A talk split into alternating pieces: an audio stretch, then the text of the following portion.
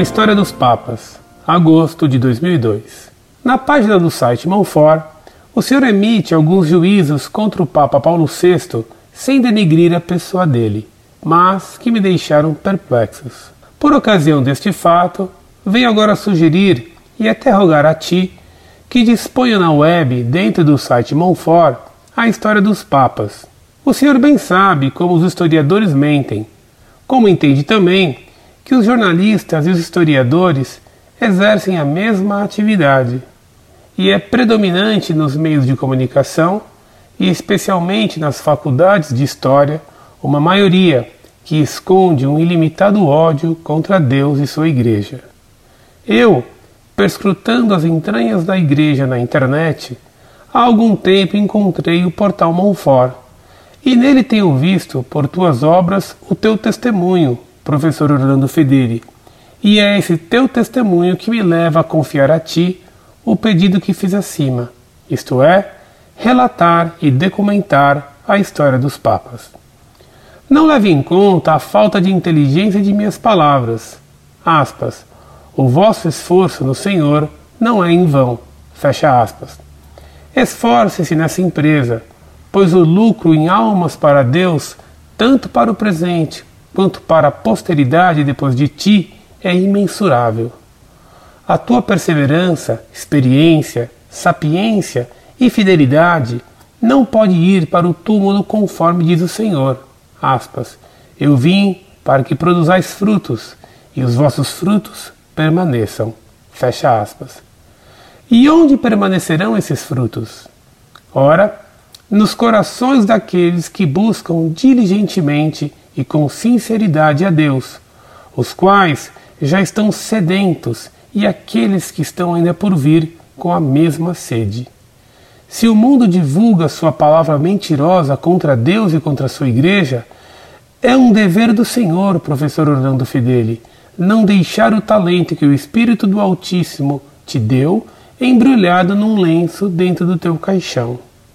O que o Senhor sabe sobre o passado e o presente a respeito dos papas é um tesouro valioso, e o valor dele é tanto quanto vale o resgate das almas naufragadas nas mentiras derramadas pelo demônio e seus servos sobre as nações. A cada revelação sobre o passado que o Senhor fizer sobre cada Papa, será aberta uma possibilidade para a vida eterna correspondente a cada revelação feita. Assim, quem está iludido e preso nas veredas da mentira, incapaz de conceber qualquer ideia correta sobre os fatos, terá portas abertas para a verdade. Aspas, conhecereis a verdade e ela vos libertará. Fecha aspas. Não despreze a minha súplica. Empreenda essa obra. Tenha como incentivo o lucro para Cristo, que será o louvor que lhe é devido. Será grande a caridade que o Senhor realizará em capacitar a multidões de praticar a justiça, de confessar de coração que Jesus é o Senhor. Motivo da súplica.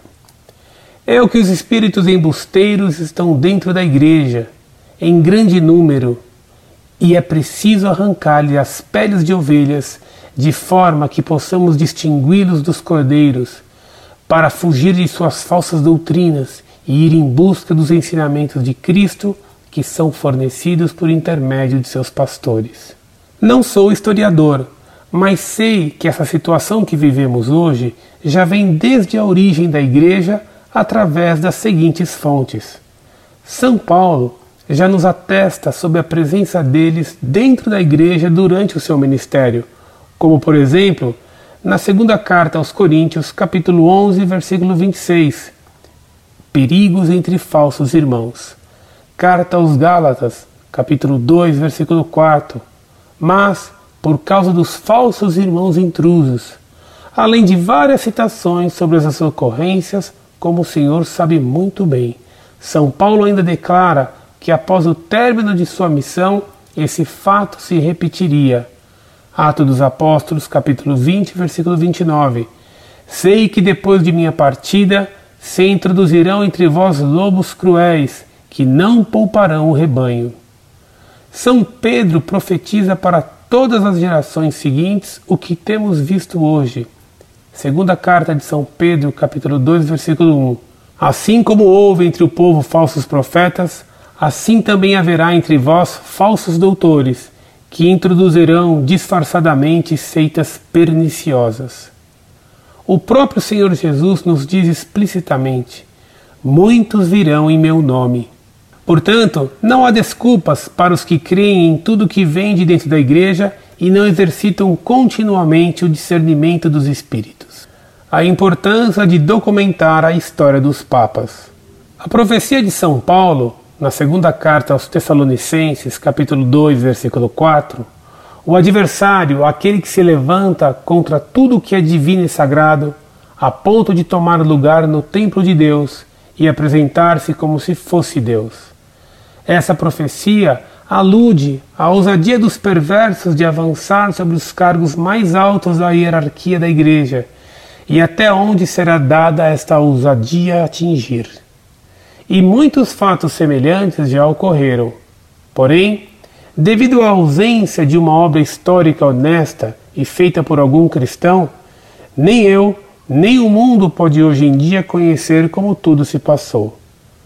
Informações imprecisas e duvidosas vêm à tona, como no tempo dos feudos da Europa, um senhor feudal munido de um exército forte nomeou e impôs um pseudo-papa, forçando o papa a fugir-se a noroeste da Itália até a morte desse senhor feudal. Não sei se isso é verdade, mas um professor de história bem materialista o ensinou na TV. Também chegam informações que muitos papas foram estabelecidos por forças alienígenas ao reino de Deus. Dessa falta de informação surge um campo vasto para toda sorte de imaginações perversas originadas nas aparências dos fatos e transformadas pelas bocas mentirosas, formando imagens capazes de iludir a maioria das pessoas é o que se dá com o tempo da Inquisição e as blasfêmias que são hoje proferidas contra a autoridade da Igreja e seu sagrado magistério, especialmente em cursos de teologia dentro da própria Igreja,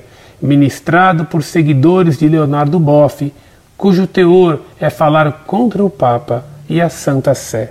Sem saber o que se deu precisamente com cada Papa, não se tem como calar os argumentos contra Deus, os quais são necessariamente derivados das más ações desses que se insinuam disfarçadamente dentro da igreja, geração após geração, com os corações cheios de amor à maldade e ódio a Deus. Do conhecimento da história dos papas decorrerá também o conhecimento, por analogia, dos atos de todos os outros pastores e os interesses e as forças que os fizeram ocupar os seus cargos, como, por exemplo, o que nós conhecemos aqui no nosso tempo com Frei Beto, suas razões de entrada no seminário e o porquê das palavras de suas pregações. Conclusão: Não posso ensinar o padre a rezar a missa, muito menos falar ao Senhor sobre a importância do conhecimento da história. E o Senhor, sabendo da importância dessa ciência, é o mais apto para entender a miséria da nossa consciência num mundo onde a história é ficção e não revelação. Muito mais no Brasil e muito mais a respeito da história do Reino de Deus. Daí o Senhor pode medir sem orgulho o grande dom e força que o Senhor tem nas mãos e o grande serviço que é capaz de prestar a Deus, levando a público tudo que o Senhor viu em tua vida. Não nos deixe à mercê dos inimigos. Compile o ato dos papas e os publique no site Monfort. Obrigado pela atenção dispensada. Que o Senhor Jesus Cristo retribua a ti cem vezes mais, já no presente, em perseguições e vitórias, e no porvir a vida eterna, por cada renúncia tua em favor do Evangelho. Em Jesus e Maria Santíssima. Muito prezado, salve Maria. Sua mensagem me tocou profundamente. É claro que tenho bem presente em minha consciência o dever de não deixar perder as informações que Deus me permitiu ter sobre a história da igreja. Eu as tenho passado a meus amigos da Monfort em muitas palestras e cursos. Tenho também escrito alguns capítulos dessa história. E tenho todos os livros bem marcados para que no futuro, caso que eu venha a morrer antes de publicar o que você me sugere, meus alunos possam fazê-lo. Entretanto, mais do que escrever em papel ou na internet, é importante escrever nos corações. Quanto à publicação desses dados aqui no Brasil, porque na Europa eles são bem mais conhecidos, isso envolve alguns problemas complexos. Como você bem sabe, a instrução religiosa de nosso país é muito deficiente. Sobre o Papa, existem duas posições opostas e contraditórias. Poucos acreditam seriamente na infalibilidade, que é um dogma da Igreja. Mas, ao mesmo tempo, esses católicos mal formados, que mal creem na palavra do Papa, mesmo quando ele se pronuncia ex-cátedra, creem de pé juntos numa pseudo-impecabilidade do Papa. Essa deformação da fé no que é o Papa é muito explorada pelos inimigos da Igreja. Se alguém critica um ato puramente humano do Papa, logo se o acusa de herege. Mas os mesmos que lançam essas acusações falsas de heresia estão prontos a aceitar como você bem notou, todas as calúnias feitas contra o papado. Essa fraqueza doutrinária tem como uma de suas consequências a delicadeza de se criticar o Papa enquanto pessoa, de criticar a sua política, de criticar seus pecados, ainda que públicos. Os católicos mal formados ou deformados estão assim numa situação parecida com a de um agonizante muito fraco, que não suporta nem tomar o remédio que o poderia curar. Isso cria o problema da oportunidade de publicar certos fatos verdadeiros. Não defendo que se deva ser oportunista, evidentemente, mas a igreja pode condenar uma obra por inoportunidade, quando uma obra, embora diga verdade sobre certos fatos históricos, pode criar situações que mais farão mal do que bem. Além de ter que se respeitar a autoridade constituída, deve-se também evitar escandalizar as pessoas que ainda têm uma fé muito fraca. Deve-se ainda pesar que vantagens tirarão os inimigos da igreja, os sectários de todos os tipos, da publicação de fatos escandalosos. É claro, entretanto, que um dia a verdade terá que ser dita aos quatro ventos e a plenos pulmões. Um dia virá a ocasião oportuna. Esse problema da oportunidade é explorado pelos hereges infiltrados na igreja. Caso um historiador católico dissesse tudo sobre fatos da história dos papas no século XX, ele seria tremendamente atacado pelos lobos travestidos de pastores. No meu caso concreto, isso significaria deixar de fazer um pouco de bem que o site Monfort faz. A prudência manda então que se espere a ocasião oportuna de dizer a história toda e bem claramente, sem entretanto trazer prejuízo para o bem que se pode fazer e que se faz e sem causar escândalos inoportunos. Há, porém, outras maneiras de contar os fatos da história sem provocar escândalos inconvenientes. Você veja, meu caro, como o próprio nosso Senhor nos deu exemplo disso. No tempo de Cristo, os judeus estavam dominados pela seita gnóstica dos fariseus, que ocultava muito bem o seu veneno sob a capa de práticas muito virtuosas. Os fariseus tinham a fama de ser os mais santos de Israel. Eram os piores. Nosso Senhor atacou e atacou violentamente os fariseus e sua doutrina, mas guardou-se de atacar diretamente o sumo sacerdote, que era dominado pelos fariseus e pelos saduceus. Imitemos, pois, a prudência de nosso Senhor, que nos ordenou sermos mansos como as pombas e prudentes como as serpentes. Nosso Senhor recomendou aos apóstolos que se guardassem do fermento dos fariseus, isto é, da doutrina dos fariseus, mas sempre usou de prudência, até mesmo retirando-se para a Galiléia, quando a situação em Jerusalém ficava tensa demais antes da hora. É o que faço atualmente em palestras. Falo abertamente contra as doutrinas heréticas e sobre os responsáveis por elas, mas tomo cuidado de não escandalizar contando fatos que poderiam minar a fé dos mais simples ou serem aproveitados pelos inimigos da fé para destruir a honra da igreja. Você veja, por exemplo, os fatos escandalosos agora vindos a público nos Estados Unidos. É claro que a política seguida pelas autoridades eclesiásticas americanas só fez crescer o câncer do homossexualismo entre os padres, mas a publicação escandalosa desses casos hoje pela imprensa, evidentemente, não visa apenas purgar o clero, mas se aproveita do escândalo para tentar destruir a igreja. Dever-se-ia ter extirpado desde o início o câncer do homossexualismo clerical, que se apoda de pedofilia. Pedofilia praticada por homens adultos se chama homossexualismo, com tolerância zero desde o início, e não só agora que a praga veio à tona. Mas é claro que os inimigos de Deus podem se aproveitar dessa desgraça. Há que se ter prudência na divulgação desses fatos escandalosos e firmeza absoluta no combate a eles. Tolerância zero para os criminosos, tolerância zero para os bispos tolerantes do mal. E estes podem ser ainda mais culpados do que aqueles, pois que a defesa do crime pode ser pior que o crime. E a falta de punição para os escandalosos pode incentivar outros a caírem no mesmo pecado. Perguntar-me-á você: mas então os crimes devem ser abafados? Respondo-lhe que a política do abafamento só serviu para a expansão do mal. Constatando-se pela biópsia que há um câncer no organismo, ele não se cura rasgando-se a biópsia. Há que extirpá-lo o quanto antes. Tolerância zero para o câncer. Mas a tolerância zero não exige que se faça o desnudamento das mazelas e das chagas em público. O câncer pode ser extirpado em salas de cirurgia. Os males do clero, se puderem ser extirpados sem escandalizar, melhor será. Ninguém pode saber desses fatos escandalosos, indagar-me-á ainda você. Claro que as autoridades devem saber, assim como devem saber o que se passa todos os fiéis que têm uma fé que suporta carregar o peso desses males sem esmorecer no seu credo ou na sua defesa da igreja. Na guerra, os oficiais devem estar a par de toda crise no fronte.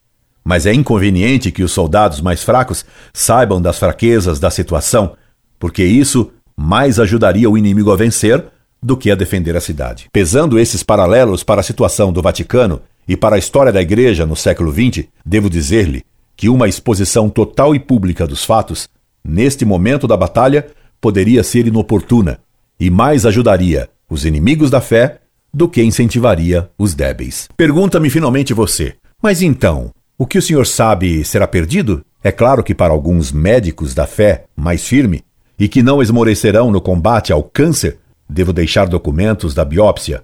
A eles devo dar os documentos que tenho e a exposição total dos fatos. Repare que falei de fatos.